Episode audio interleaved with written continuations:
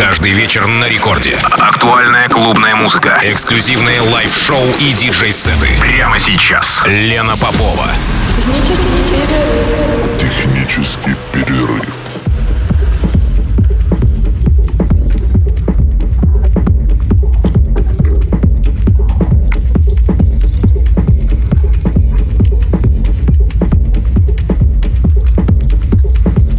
Час ночи в Санкт-Петербурге. Здравствуйте, дорогие радиослушатели. Меня зовут Лена Попова. И в эфире программа «Технический перерыв» на волнах Радио Рекорд. Сегодня в Техпере до двух часов ночи на 106,3 участник фестиваля «Бетта». Напоминаю, что «Бетта» — это припати фестиваля «Гамма», который состоится уже в июле. Но а «Бетта» грянет 28 мая в Петербурге.